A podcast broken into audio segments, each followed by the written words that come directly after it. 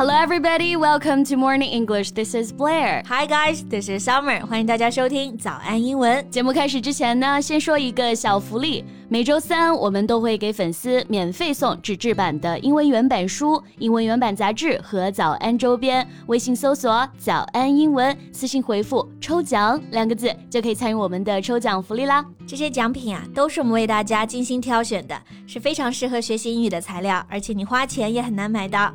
坚持读完一本原版书、杂志，或者用好我们的周边呢，你的英语水平一定会再上一个台阶的。快去公众号抽奖吧，祝大家好运！Summer，你知不知道现任英国首相叫什么名字啊？嗯，叫特斯拉吧。人家那，人家那叫特拉斯，好不好？You know that's so confusing. I know her name is Liz Truss.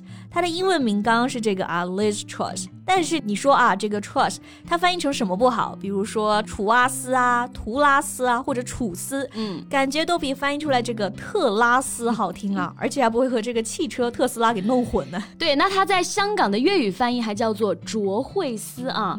Which one do you think sounds better? Um, neither. okay, enough about the name translation. What are we going to talk about the new prime minister in today's podcast? Yeah, exactly. 那我们今天呢，不是来讲到底是特拉斯还是卓慧思翻译的好听啊，嗯、而是来看看在其他国家大家是怎么叫他的。因为呢，有不少外媒挖苦他，给他取了外号，而且这些词儿啊还挺实用的。I think we can learn how to use these expressions in English. Okay, sounds great. Let's get to it.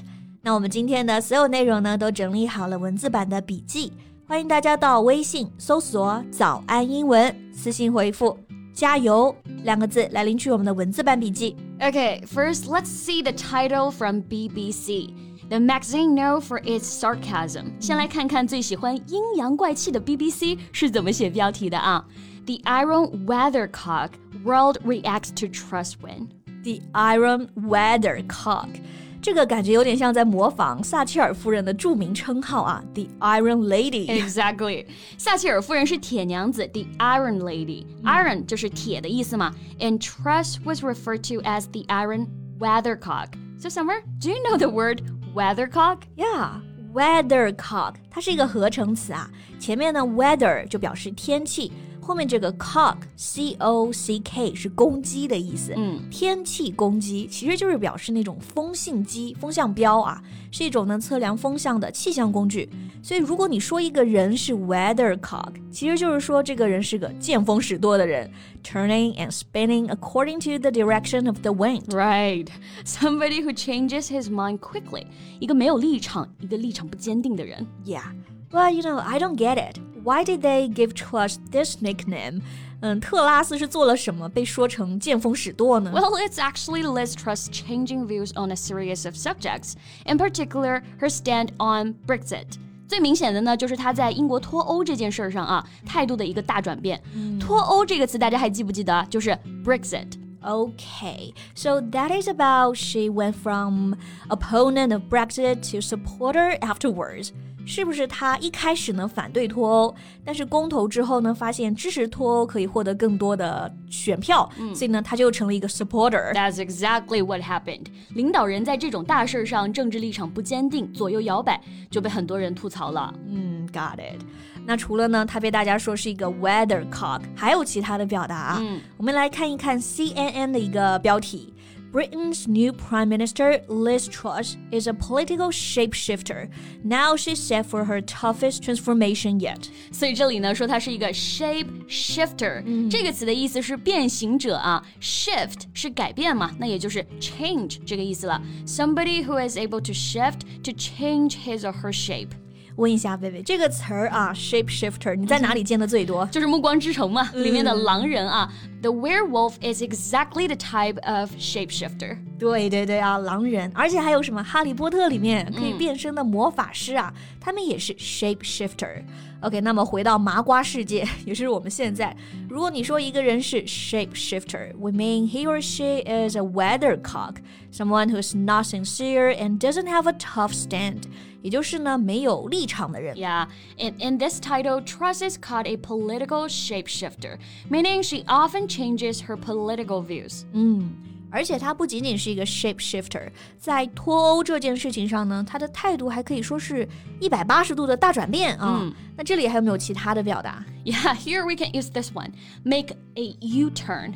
U 就是字母 U 啊、嗯、，turn 就是转弯那个意思。那字母 U 是不是就是一个一百八十度大回转的字母啊？嗯，比如说你开车一百八十度转弯，就可以说 do a U-turn or make a U-turn。Okay, so if somebody makes a U turn, it means a complete change in policy or behavior, usually one that is embarrassing. Right. 所以一个人的想法、态度或者是政策啊，他有这个 U turn，就是表示呢完全改变，而且是个比较尴尬的改变，因为改变幅度太大了。Right. 那特拉斯的立场大转变呢？We can say she made a U turn on Brexit and a series of other issues. Okay.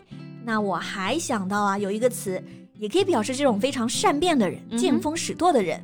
That's chameleon. Right, chameleon 这个单词是变色龙那个单词，对不对？对，我们先来看这个词的拼写啊，C H A M E L E O N，就可能会有人读成 chameleon，、mm hmm. 但其实是 chameleon，它的重音在第二音节上，chameleon。它最基本的意思呢，是指变色龙这种动物。Right, but when we describe a person as a chameleon, the meaning is obvious. That's a person who changes their behavior or opinions according to the situation. 形容人呢，就是指很善变了。对。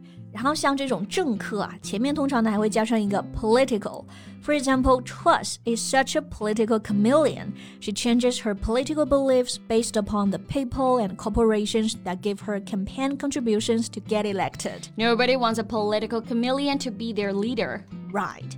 那在讲政治立场的时候，还有一个词我觉得用的还比较多，就是骑强者。嗯哼，那你说我们前面讲的这个 weathercock 是不是就是骑强者？这两个不太一样啊。weathercock 是经常改变立场，那骑强者是没有明确支持或者反对，做不出决定。所以这个骑强者的表达呢是另一个，That's to sit on the fence. I see. Sit on the fence.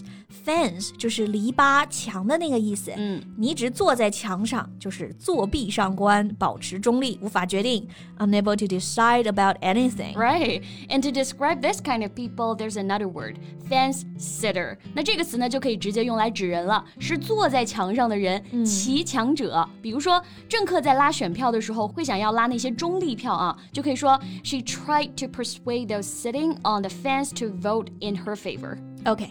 So about Liz Truss, she's been called a weathercock, a shapeshifter, a political chameleon, someone who makes a U-turn, but among all, she's not a fence sitter. Exactly，这些词不得不说，真的用的都非常贴切啊。嗯、诶，那大家平常如果遇到这种见风使舵、很善变的人，这些词就可以用起来了。对。那大家对于 Liz Truss 她这些外号，你觉得取得到位吗？如果你对她有了解的话呢，也可以留言啊，告诉我们。 And that's all we have for today. 嗯，那最后再提醒大家一下，今天的所有内容都给大家整理好了文字版的笔记，欢迎大家到微信搜索“早安英文”，私信回复“加油”两个字来领取我们的文字版笔记。So thank you so much for listening. This is Summer. And this is Blair. See you next time. Bye. This podcast is from Morning English. 学口语就来 早安英文。